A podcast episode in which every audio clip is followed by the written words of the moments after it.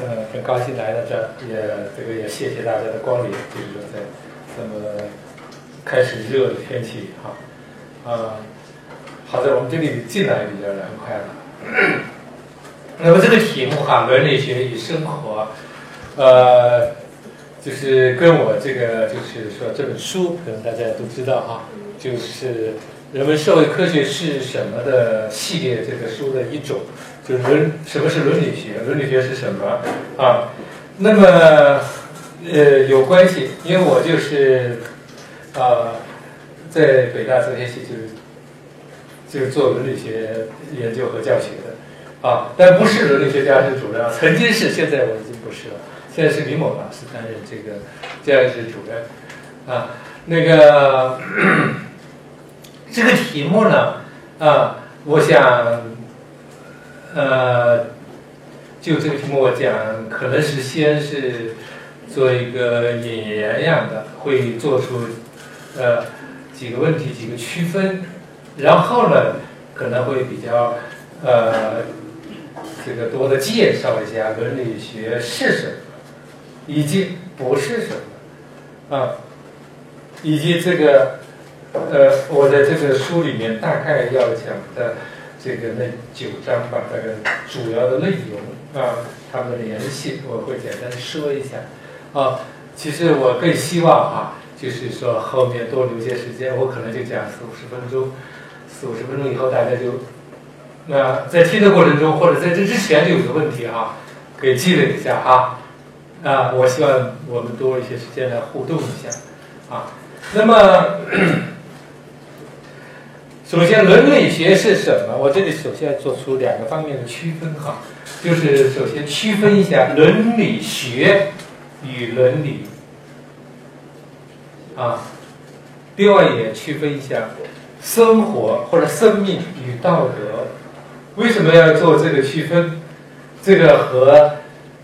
呃现代伦理学的特点很有关系啊。就是这个伦理，在这个古代哈，我们知道哈，这个很早就有这个词儿，但是呢，确实没有呃形成了一个好像叫伦理学这个学科。这个学科，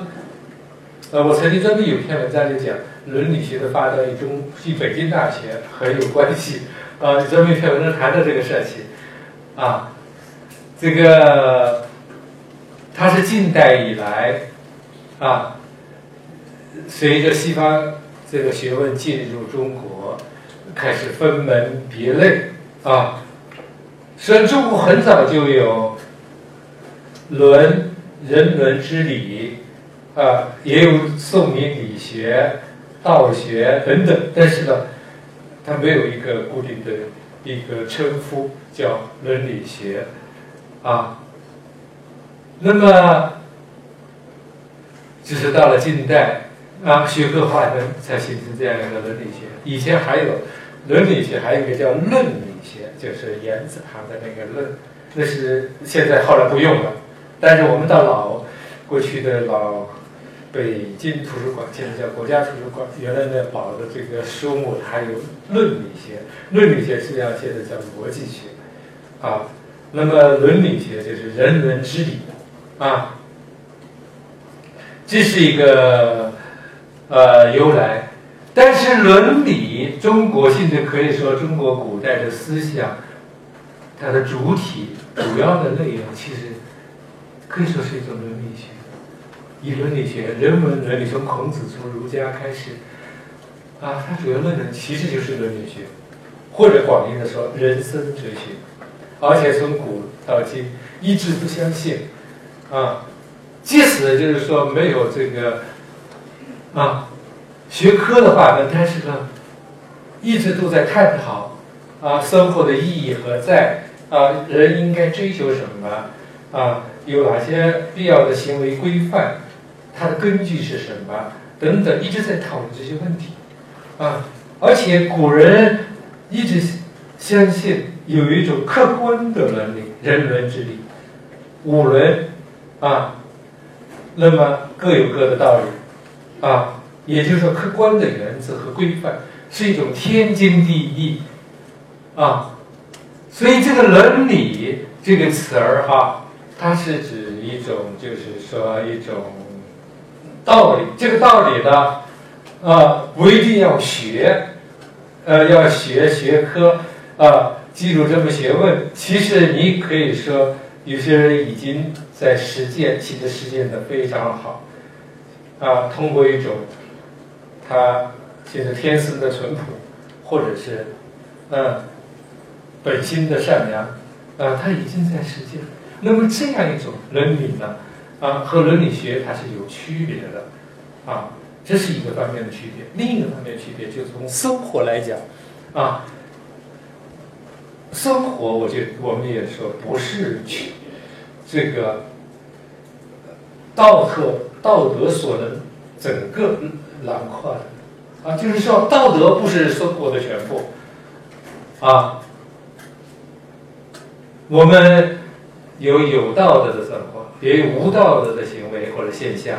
啊，不道德的。但是还有很大量的大块的产品是非道德的，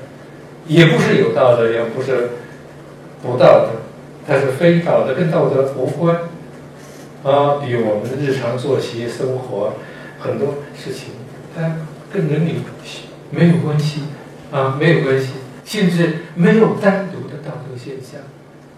啊，就是说没有，就唯独这就是道德现象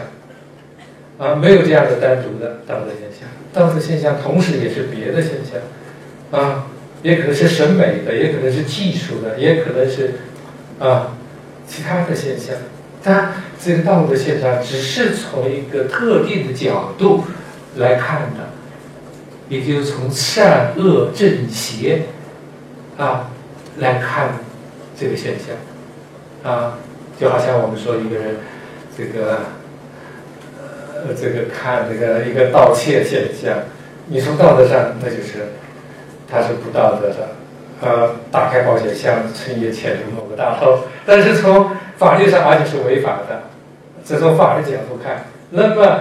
但是你要从一个技术角度看，有高明的，有不高明的，啊，有的性质是非常高明的，啊，把这做成了一个啊这就艺术的。有些人性质不为了钱去偷了，啊，他就被记录了。你说你打开那个保险箱，那我一定要是打开那个保险箱，啊，有这样的。个案有这样的事情啊，那么这个呢，就是说道德不是人生的全部啊，不是生活的全部啊。那么呃，生活还有很多方面啊，但是我们后面会讲到，就是说曾经伦理学它是给生活提供一个指导。或者核心的性质就等同于人生哲学啊，或者说生活哲学。伦理学在传统社会、古代社会啊，它几乎就等同于啊啊一个全面的人生最重要的，你要成为一个什么样的人，你要过什么样的生活才是良好的生活。啊，生命的意义何在？这些都是传统伦理学所探讨的问题，甚至是中心问题。但是现代伦理学不一样，我今天要讲的会反复讲到这个传统伦理学和现代伦理学的一个区别。啊，今天可以说这个传统伦理学，呃，它转折到现代伦理学，它的问题。意识中心啊定位发生一个很大的转变，就是说不是以性质不是以生活为中心，而是以行为为中心；不是以人为中心，而是以事为中心。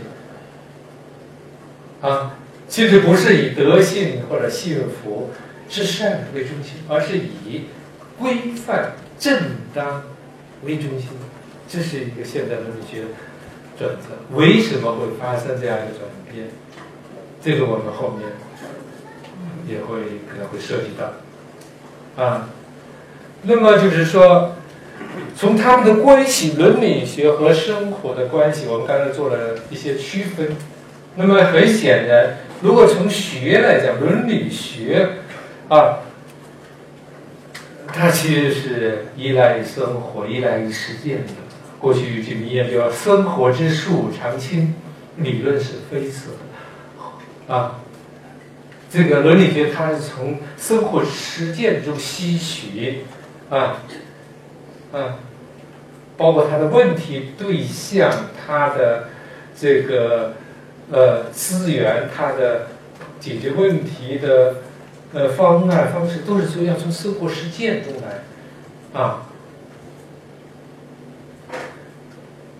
所以伦理学它是依赖生活，但生活很难说是就是依赖伦理学的啊。但是我们可以说，生活、人生，它是在某种意义上是要依赖伦理的，也许不是依赖伦理学，但是要依赖伦理，就是一种客观之理啊，客观的正义，就是无论是制度也好，个人也好啊，就像我们所说的。一个社会，它要达到一个基本的正义，啊，我们才才能在这个社会里比较安心的、安全的生活。所以它是需要制度，它需要一个道德的基础，啊，其实这可以说是制度的首要德性。就像罗尔斯在《正义论》正文开篇就说的：“正义是。”社会制度的首要德性，那优先于比如效率，比如说稳定等等。首先是要一个好的制度，首先是要看它是道德上是不是公正的啊。所以这个是一个基础啊，就是说要依赖于这个呃一种客观的、其实普遍的呃正义。个人也是这样的，如果一个个人。他完全不遵守诚信，啊，或者是出尔反尔，经常的出尔反尔、撒谎、欺诈。那么，首先我们说，他这个人就立不起来，他前后分裂，啊，谁也不敢相信他，啊，他连自自立都做不到，就是说，就是没办法相信，他没有做人的起码的规矩，啊。所以这个呢，都是涉及到，就是说，在某种意义上，生活确实有需要，哪怕我们经常碰不到它。甚至像休谟所说的，一个正义的人，经常他感觉不到自，感觉不到这个正义。就一个人按照他的很多人，甚至多数人按照他的习惯风俗、习得的后天的教育，他基本上能做到，基本就是啊，正直的人。啊，公正的人，除非遇到一些特殊的处境，啊，比如说突然被欺凌，我要不要用同样的，呃，不道德的手段来对付他？呃，或者说等等，啊，除非在某些特殊情况，一般多数人都能够啊以德报德，包括可能也以恶报恶，但是这个恶不是那种，就是说。嗯，不一定就是完全是那种，嗯，不正当的，也可能是，嗯，就是一种以牙还牙，我他对我损害多少，我回报多少，啊，那么这样一种，啊，就是说生活哈，我们刚才说生活它的某种还是要依靠伦理。所以，我们今天我们看很多问题、很多现象，其实追究起来，归根结底，你都会追究到呃道德层面。而且越是到到这个层面呢，你会发现越是容易激动，容易那个，就涉及到一个人是好人、坏人啊，或者一个制度是啊正义的还是不正义的等等。啊，最后都涉及到这样一些问题。看起来开始是法律问题、政治问题，或者生活作风问题，或者等，最后都涉及到就是善恶正邪的问题。啊，我们刚才说，呃，生活，啊，人的生活，无论是社会生活还是个人生活，在相当的时候也依赖于伦理客观之力。但是呢，伦理学在这时候起什么作用？为什么要对伦理学有所关心？如果说它来自实践，而实践并不是完全依赖它，为什么又要有伦理学的伦理学问或者学科？伦理学到底能做什么？啊，当然，我们说，比如说从二十世纪伦理学的发展来看，第一，啊，它能够澄清啊道德的概念，啊。分析道德的逻辑推理，啊，其实这个在某种上也不要小看，有时候就解决了不少不必要的、其实无谓的争论，啊，结果发现我们只是使用的概念，呃，或者有些东西，呃，推理的过程，呃，你指出来的哦，确实如此，这可能是以偏概全，或者以什么，然后呢？就可以接受，那么就可以通过澄清概念，这个逻辑啊，应该解决不少问题。这伦理学还有当然更重要的，就是说，为道德规范做论证，那就行为规范，他要追问道德规范的根据到底是什么。当然这里就会遇到一些不那么容易克服的哈。可能跟个人的一些立场啊、先见很有关系的，啊，比如说有的人是从功利主义的角度立场来考虑问题，有的人从义务论的，还有的从利己主义的，啊，还有人从完善主义的，这个都可能会得出不一样的结论。但是这个论证中，啊。在这个探讨的论据过程中，你会发现还是能够寻求到某些共识，或者是说类似的前提，而且越是到最基本的问题上，最基本的行为规范上，越有可能达成某些共识。好，这是我个人的一点看法，也有可能持相对主义，呃，或者虚无主义的，他可能不会同意这个。啊，但是这个是慢慢需要慢慢论证的。但无论如何，伦理学它不可能是纯粹描述性的和分析性的，它一定要涉及到规范，它一定要影响，试图影响到人们的行为及其规则。啊，这是伦理学的一个主旨。或者说是主要的部分，比如我们说分析它的语义概念，啊，固然很重要；或者说描述，比如道德风尚的历史的变迁，啊，这个也很重要。但是呢，伦理学的核心还是涉及到规范，及其对于规范的追究、论证，甚至怀疑。啊，就是说，它围绕着规范，啊，围绕着试图影响人们的生活和行为，这是它的一个啊一个核心的所在，核心的内容。没有这一点，可能就不叫伦理学，就叫一个啊，或者是伦理学的一个比较不是最重要的一个分支。有些人也可能一辈子做这个。啊，但是呢，从整个伦理学史啊来看呢，它一定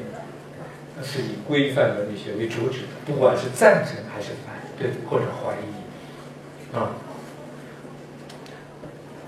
伦理学能做什么？第三点呢，就是它还能够，就是说，不仅对规范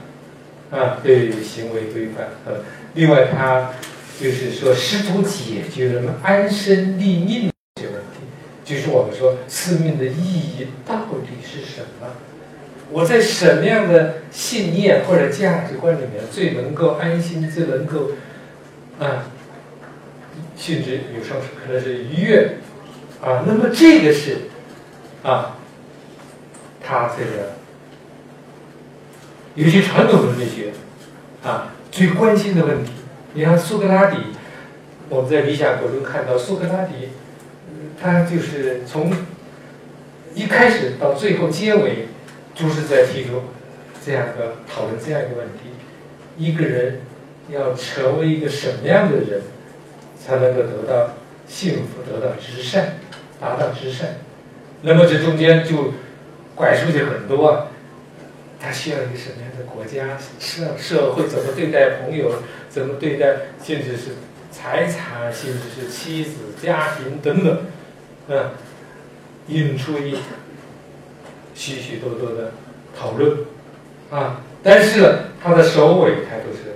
一个人怎么样才能活得好，或者说更准确，一个正义的人怎么样才能社会的好？他怎么样去致力于啊建设，或者说和其他人一起协同建设，或者创造一个正义的、最理想的国家、最正义的社会，啊。呃，这就是伦理学的他他想做的啊，做的如何成功与否，在各个时代各个哲学家里都不一样哈啊。那么，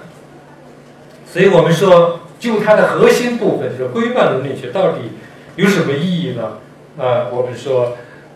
呃，它比如说在巨变的时代之后，可能恢复常识。或者回归正轨，有时候我们说常识很重要，但有些激烈转变的时代，它有时候会啊改造性质打破人们的健全的常识啊。那么你在一个这样的时代以后，激烈转变的时代之后，有时候你要重新回到某些基本的原则和规范上面啊，这是一个。还有在分裂的时代，他要寻求共识。一个社会如果没有最低共识、最低限度的共，这个社会是很难不存在下去，肯定要分崩离析的。它一定要有某些最基本的啊啊共识啊最基本的共识。还有呢，就是说，也反省，有时候是通过反省带来道德的改变和革新，啊，这个是往往有些先知先觉，啊，他们整个改变呢，道德的过去道德的含义和这个意味。比如我们举个例子，比如基督教道德的出现。耶稣，你们看圣经，呃，就可以看到，那整个在改变了古典世界、罗马世界那样一种道德观，啊，啊，这个时候你看耶稣的话，他就是完全是，就是说要关怀弱者、边缘人、机灵人。就是说，这样一些人过去在传统的古典世界的道德里面，比如古希腊、罗马道德，那是限量的是比较英雄的道德，慷慨、勇敢，这个等等啊。但是呢，豪爽等等，但是在是一种贵族的当中。但是呢，突然这个基督教把它平民化，心智是颠倒过来，嗯，你就会发现。它也是，当然，它是这个是，嗯，一种道德和信仰并行，甚至是以信仰为先导啊。但是是通过一种反省啊，这个和过去完全是不一样的啊。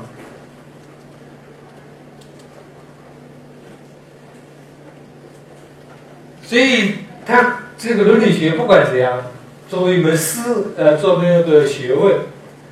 作为一种思想或者理论，它还是会有它的巨大的意义。虽然我们说在社会的层面，啊，这个道德起作用的方式可以说是多种多样，或者说多轨制的。所以，比如说问有人问，道德是可教的吗？人怎样是怎样通过什么方式成为一个有道德的人？啊，我们呃绝对不敢说一个人通过或者说呃只要学习伦理学就能成为一个有道德的人，任何人都可以这样，那是肯定不可能的，啊，在某种意义上，有时候天生的淳朴其实。呃，那种通过淳朴，呃，他不需要学习所达到的境界，就是可能很多人后天的努力、学习、训练都不容易达到的。啊，有一种天生的淳朴，我们在自己的周围或者亲人有了天性，你就让你感到赞叹，啊。那么朴素，那么善良，那么那个，其实有这样一种天性的淳朴啊。所以它是有多种多样，也有的就是有一种道德的幸运，他很生出生在一个很好的家庭，受的家教很好，这个从小到德，这个学校啊遇到很多好人，所以说一个幸福的孩子往往是往往是比较善良的孩子。如果他受到太多的欺凌，当然，如果是受到太多的欺凌，然后仍然是那么善良和高尚，那么这个人真是了不起啊！有时候我们说接近于圣人啊，但是呢，呃，大多数人来说呢，小时候幸福，小时候那个一般都会大了以后确实会比较可爱啊。所以不要去欺负孩子哈，这个，啊，尤其最不能要做的事情是说，去欺凌一个孩子，也许你一下会整个打碎他的道德观、价值观。所以我就碰到了一个这样的恶人，然后他可能长大了就这样，对社会，啊，也是做同样的对待，啊。所以有各种各样的方式，但是伦理学确实还是能够起一定的作用。比如说，它还是能够起一种，啊，因为一般来说，伦理学除了一个道德虚无主义、非道德主义，啊之外，他一般都是还是希望人向善，做一个好人，不管以什么方式，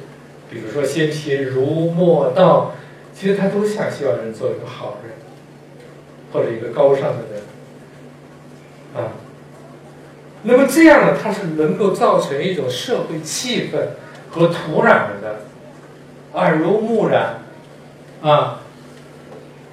另外呢，你我们说一个社会如果遇到了比较大的道德危机，就是说你做一个善事，你都有点不好意思啊。其实觉得。就悄悄的，呃，做，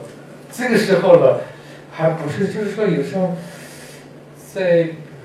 我记得我们在文革的时候，那个比如让座，现在大家就是让座这是好事儿，但那个时候，让座这个时候，就要考虑考虑了。你也许这个，你想让座一个老人，那这个老人也许是个阶级敌人。嗯，所以那个时候，就有些事情，你就是，就是很多东西被颠覆了或者改变了，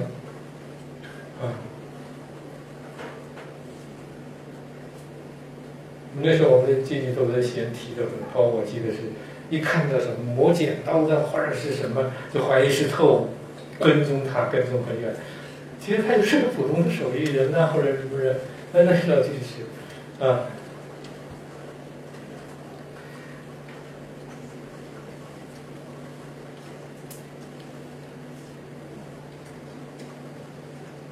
当然，另一方面也要，一方面我们说要防止一种非道德主义、道德相对主义、虚无主义，但是一方面，如果是泛道德主义或者是非常高调的道德主义，尤其是我们现在有时候确实也可以看到一种自己好像总是立足于道德高地来义愤填膺的谴责别人。比如，好像最近听说一个什么事情呢？就是说有一个有一个。有一个妇女，她带着她高龄的这个哈，是是母亲还是谁哈？她就是没买到票，坐了一趟车，然后她就呃没买到坐票，但是她上车以后就坐在一个座位上，然后呢，这个一个比较年轻的女生来了，是她的座位，说这是我的座位，呃，她不愿意，她就说那个一起坐吧，就要挤着一起坐，那个女生可能不太愿意，但是这个。另外一个旁边的人就可能主动让座，只要这个女儿就教训这个女生说：“你看，你该学学了，啊，啊，要讲讲道德了。”这个你看这个女儿的说话呢，就是她明显她站在一个比较道德高地，因为首先你的高龄母亲，你要想到，你应该有这个义务责任。尽量给他买到有座位的票才出行。难道你就是想去到车站就让别人来让座吗？你这是不负责任的。最起码你要带一个小凳子或者小马扎之类的，你不能够这样理直气壮地坐在别人座位上啊，而且还振振有词地谴责别人呢。这个肯定是最大问题，就是出在这个女儿身上，嗯。我不知道这样分析对不对哈，因为我觉得现在有些东西，我们容易太容易高调的谴责别人，宽容自己，啊，所以道德如果学了伦理学是这样的对待别人，那还不如不学，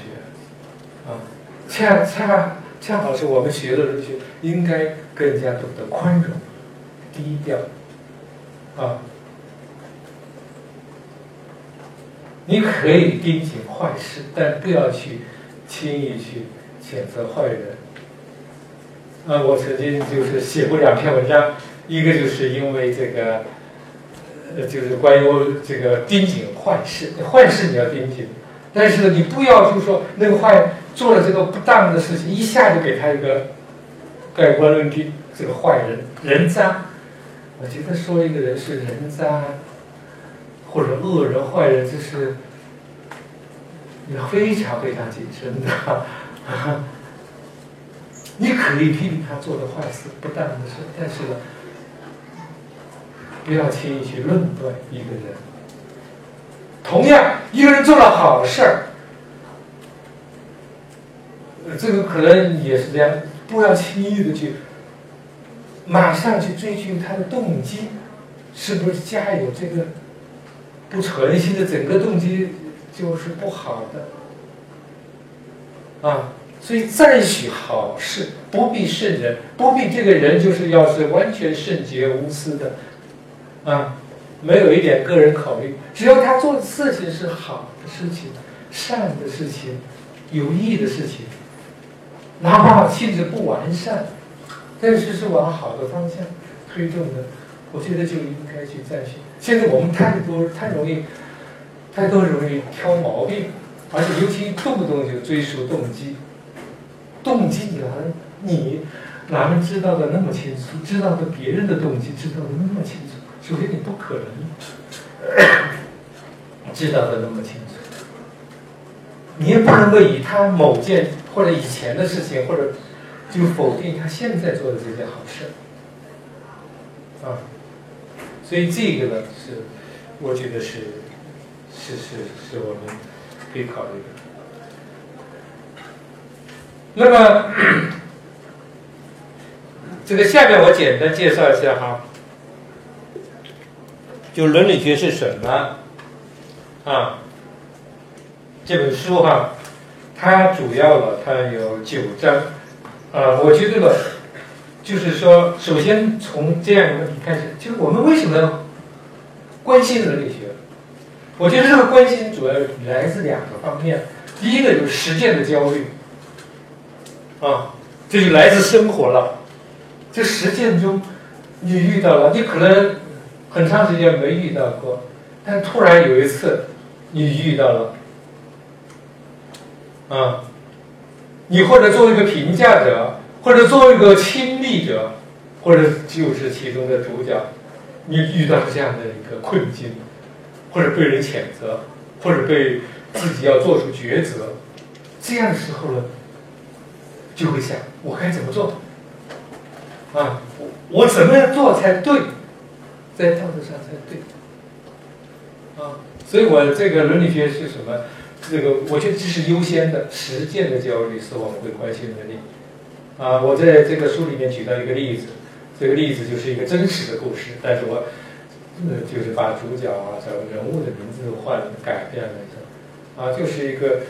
一个弟弟为了哥哥上大学，九九年的时候要九千块钱学费，他哥哥考上了华东理工大学，但是家里啊凑钱卖猪啊干什么，就是凑不齐那九千块。然后呢，弟弟呢在郑州啊打工，然后他房间里的另外一个人追款，正好。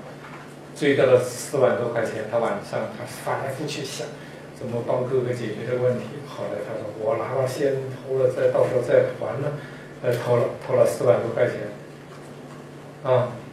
后来那个人就报案了嘛，啊，那个失失主就报案了，报案了，这警察就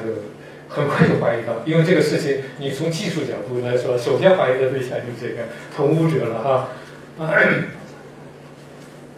这个时候，警察呢，后来就找他的哥哥，当时没有，就找到哥哥，叫他哥哥，可能一下找不到弟弟，还是没有到郑州去，在上海找到哥哥，让哥哥打电话，让弟弟过来，说说说兄弟要见见见哈，然后那弟弟很高兴就去了，还带着钱，带了一万块钱，就是带了多少钱呢？反正就送给哥哥去，一下车就被抓了，啊，被抓了，然后呢？这个大河报又发表了这个报道，然后呢比较同情这种情况，啊，这个舆论呢就谴责哥哥，然后说你这个弟弟给你送钱了怎么怎么，当然也那个哈，也各种讨论，也包括法律道德的讨论，嗯，但是还是比较同情这件事情。后来舆论结果下了法庭，最后判决，最后就是说，但是也可能关了将近一年了，就判刑三年，缓刑四年。啊，那么就是这么一件事。那么这件事，你可以从这个道德上，你首先说，从比如说，嗯，考上读不起书，啊，这是有问题的，啊，那个这个制度伦理，这涉及到制度伦理。但即使制度有问题，是不是一个人就能够通过偷窃来解决问题？这涉及到个人的。第三个，执法肯定是对的，你要抓住偷窃的人，但是是不是要采取这样一种方式，让哥哥去？警察你，你可以直接去想办法去抓呀，到郑州去，你让哥哥打电话来。这个其实有时候，我们可能这样可能简单容易，但是有时候会损害一些。另外一些东西，比如传统道德里面亲情啊什么那些，是不是一定要这样做？啊，第四，这个舆论起了很大的作用，包括影响到判决，啊，啊，所以有法庭的人说，如果不是有了这个舆论之后，他肯定要判实刑，就不是会缓刑，可能判个两三年的实刑。啊，那么，当然，你也可以说这个法律的条文是不是太严苛了？没有考虑到充分考虑到全面。但是呢，至少也可能其他的没有被舆论发现或者是这样的支持的人，他可能就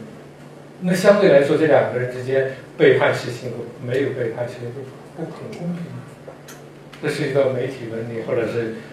司法伦理的一些问题。所以这样一个现象，它就涉及到各个方面。这个是，就是说我们都会碰到的，啊，包括最近好像有一个有一个偷窃偷窃犯，但是那个人是偷了一只鸡，而且是个孩子的腿，鸡腿啊。呃，有时候就是说很多事情，你就会发现，就是说怎么去分析，怎么去啊，有时候剧情性的会反转。所以这样一些东西都是需要去道德进行分析、伦理学进行分析，啊，这是实践中的需求，一种焦虑，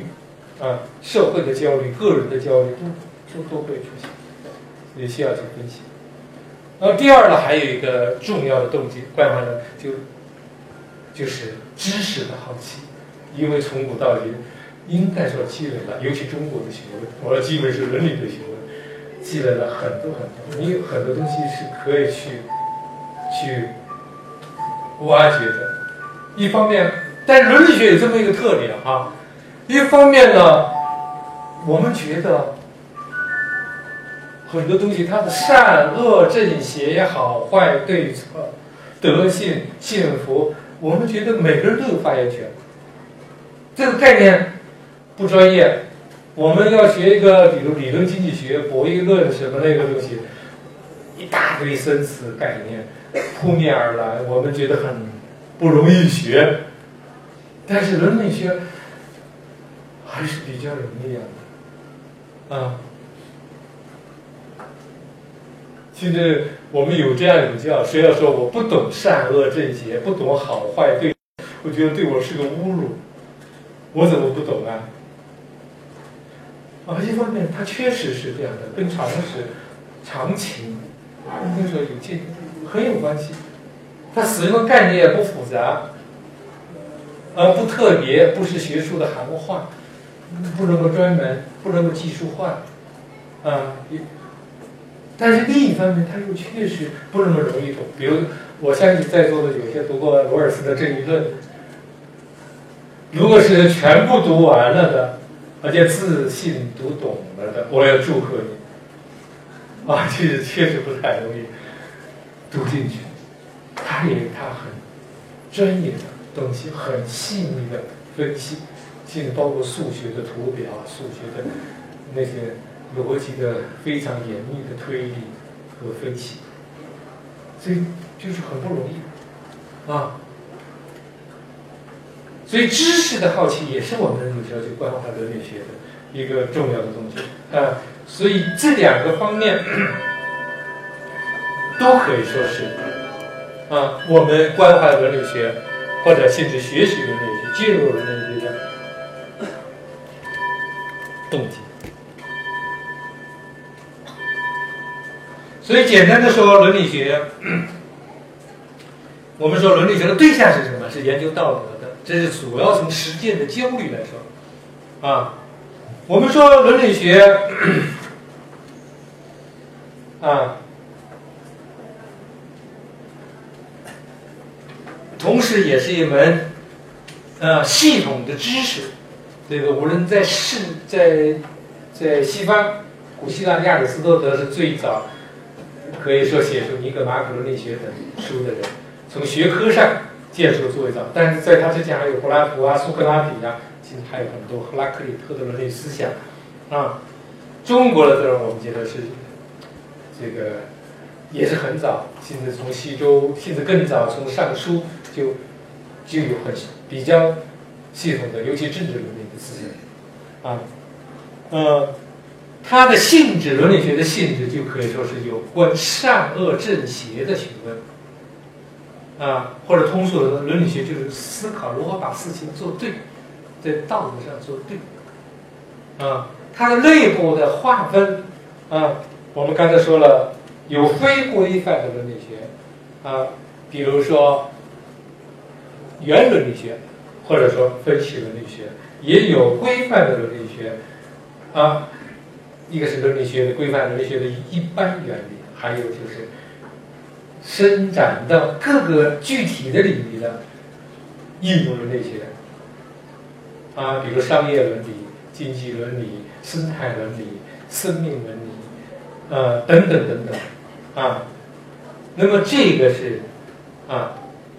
它的内部的划分，而外部的观念是非常广泛。啊，我曾经说伦理学是一个可能，也许是唯一能够连接所有的学科的一门学科，就是说，不光是人文、文史哲，还有社会科学、法学、经济学，还有自然科学。啊，你比如环境伦理也涉及到很多自然科学、医学伦理，啊，涉及到自然科学，啊，因为所有的领域都会碰到道德的问题，啊，所以对外部观念非常的广泛，啊，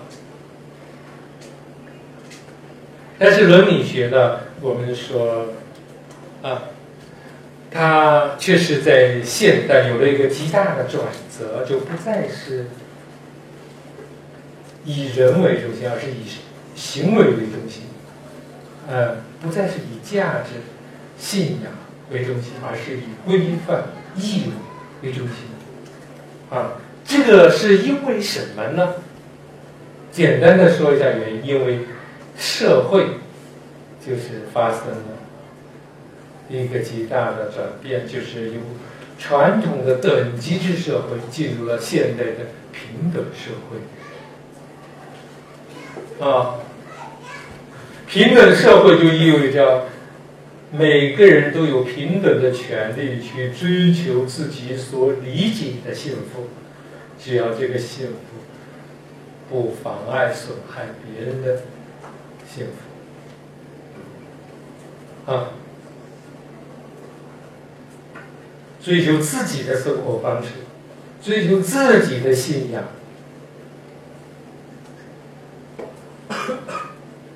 生活趣味，他不会再像传统的西方基督教，啊，为基督教来支配道德，或者像中国传统社会一样，以儒家作为支配性的信仰体系。那么现代社会，它是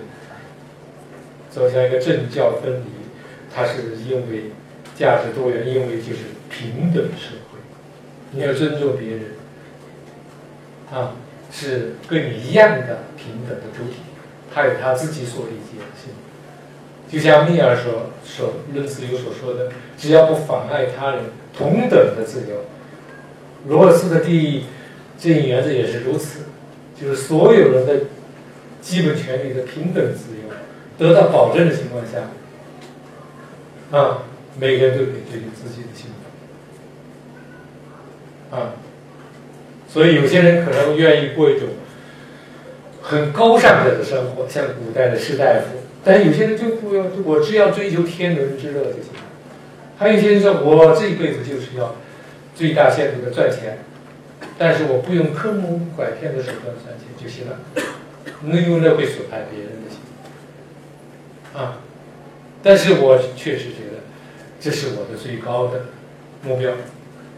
成为一个亿万富翁或者是什么。你也不能够说他就，嗯，不可以这样去追求。现在你没办法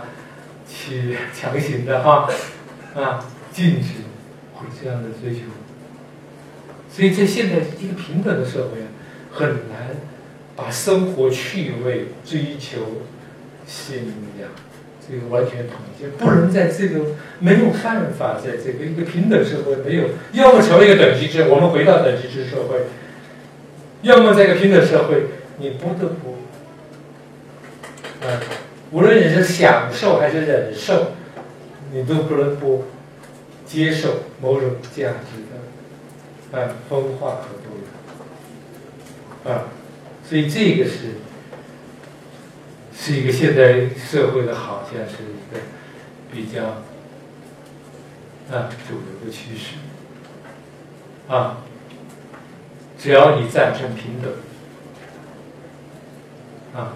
赞成平。那么在这个伦理学是什么呢？应该说是主要是从这个角度。来区分的，啊，所以他最关心的问题，比如第三章啊，就是不道德判断的根据，啊，他不是关心什么是良好的生活，其实也不是关注最关注什么是人生的意义，或者说我们活着是为了什么？我们人生的根根本目标是什么？不是，而是问道德判断的根据是什么？也就是说，我们现在是集中于行为规范，因为在行为规范上是有可能。平等建立平等的共识，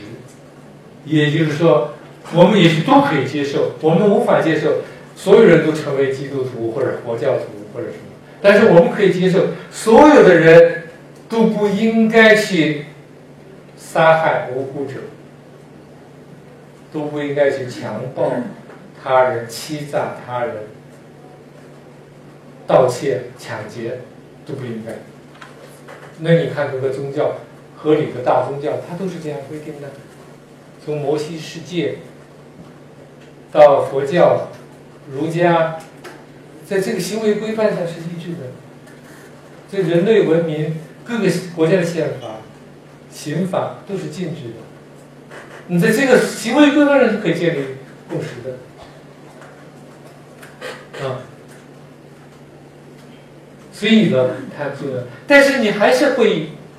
道德和法律毕竟有不一样啊，嗯，这个法律是盯紧那些最对社会影响最大的事情啊。你比如欺诈，欺诈没有达到某种很严重的伤害别人的地步，法律不管不了，但是道德可以管。那你别欺骗别人了，啊，那么就是说道德啊。包括法法律，有时候说有良法有恶法，包括法律的道德基础，这些规范，他们的根据是什么？你怎么判断？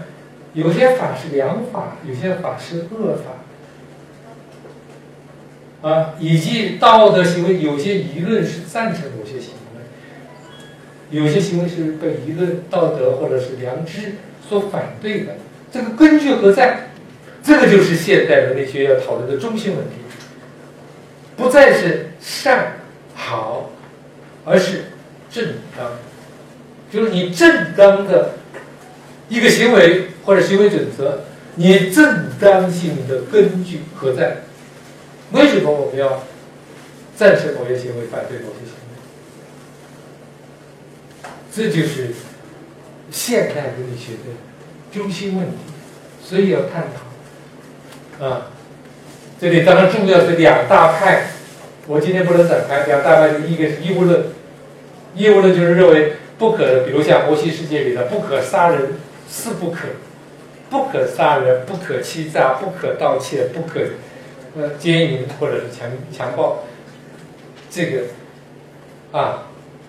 这个是不可啊。就是说，是绝对的命令，就像康德后来所说的，是绝对的命令，是可以普遍化的，啊，他不需要通过效果来证明，说这个达到遵守这四不可能达到好的效果，他不需要通过效果来证明，他就是说它的性质本身就可以证明，这是道义务论或者道义论。那么效果论或者后果论或者是目的论，他认为要通过目的结果来证明啊，比如功利主义，比如完善主义论，这是通过结果来证明。这是两大派，就是追问道德的根据啊，这是有两大派。当然细分，大家就可以这个哈，慢慢的去探索。以后如果要学习的话，哈啊。但是主要现在的那些是实质性的分歧和分野是这两大派，就是义务论和目的论，或者义务论和结果论。好，那么像像我的这个一个看法啊，就是我在另外的书里也提到了，就是说我是比较赞成呃一种就是说底线，一种普遍主义的底线理学。也就是说，啊，在这个追问道德判断的根据，我的观点就是认为，啊，就是某些基本的行为准则，如果它符合康德意义上的可普遍化原理，啊，就是说不，这个行为不光你自己可以做，其他人都可以做，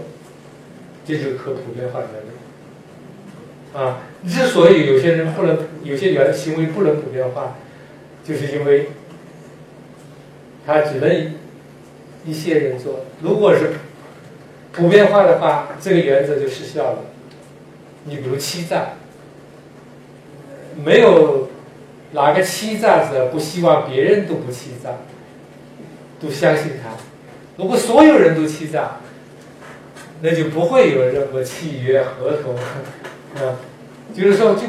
现在连欺诈都没办法，就寸步难行。啊，不可普遍化，啊，等等，那么这样一些，嗯，基本的原则，它是可以普遍化的，而且是最底线的，啊，越是这些像不可杀人、不可那个哈，它越是基本，它越是普遍，啊，这是我的一个，呃，当然这里一个困难的问题，就是原则、普遍原则和例外。怎么看待那个例外？啊，这是一个需要讨论的问题，也是困难的问题。啊，康德有一种解解决的办法，呃，但是似乎又不可能完全同意康德，这个怎么办？那么第五章就是讨论道德义务，啊，这个和康德很有关系，因为康德最推崇强调的就是义务。啊，但是第六章我讨论道德情感，这个和康德有所不一样，啊，因为我就像在良心论中所说的，第一章就是恻隐之心，我看中了一个就道德的动力的源头，啊，或者动力的根据，就是说它是由一种恻隐之心生发的，啊，第七章是德性幸福与善。这个是传统伦理学讨论的范围，而且是中心范围。但是我在这里只是作为一章，就是人应该是怎么样成为一个有德性的人？德性到底是什么？人怎么达到幸福，甚至达到至善？啊，这个是传统伦理学的讨论中心问题。那这是我这里是作为一章。那么最后两章，正义。这是讨论一个政治社会，主要是讨论一个政治社会内部的正义，啊，就像罗尔斯的正义论一样的，他说这个是讨论他的内部的正义问题。而最后一章全球伦理是讨论啊超越于国家政治社会的所有人的伦理，以及国家和国家之间的伦理。这就像罗斯的万民法一样啊。那么这一些就是可以说，我试图在伦理学的是是是什么里面所关注的主要问题。当然了，这个书是作为一个教科书来写的，他力求还是通俗简明。啊，呃，比较复杂一些的论证，啊，可能会在其他的书里面，比如说在呃良心论，在他之前的良心论。试图构建一种啊，适应现代社会的个人的那些，而且是利用传统的资源啊，还有像新钢厂也是试图利用传统资源。另外，像我写的正义理论导引和这个道德上帝人，这个是试图利用外部的资源，就是啊。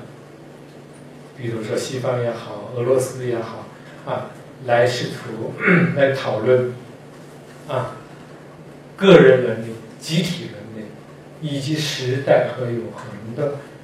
这样一些信信仰和道德的这样一些问题，啊，这就是我的一个简单的一个哈对啊伦理学和生活结合这个这个书的一个介绍。啊，一个介绍，我看我就讲到这里，后面就请大家提问，好吧？好。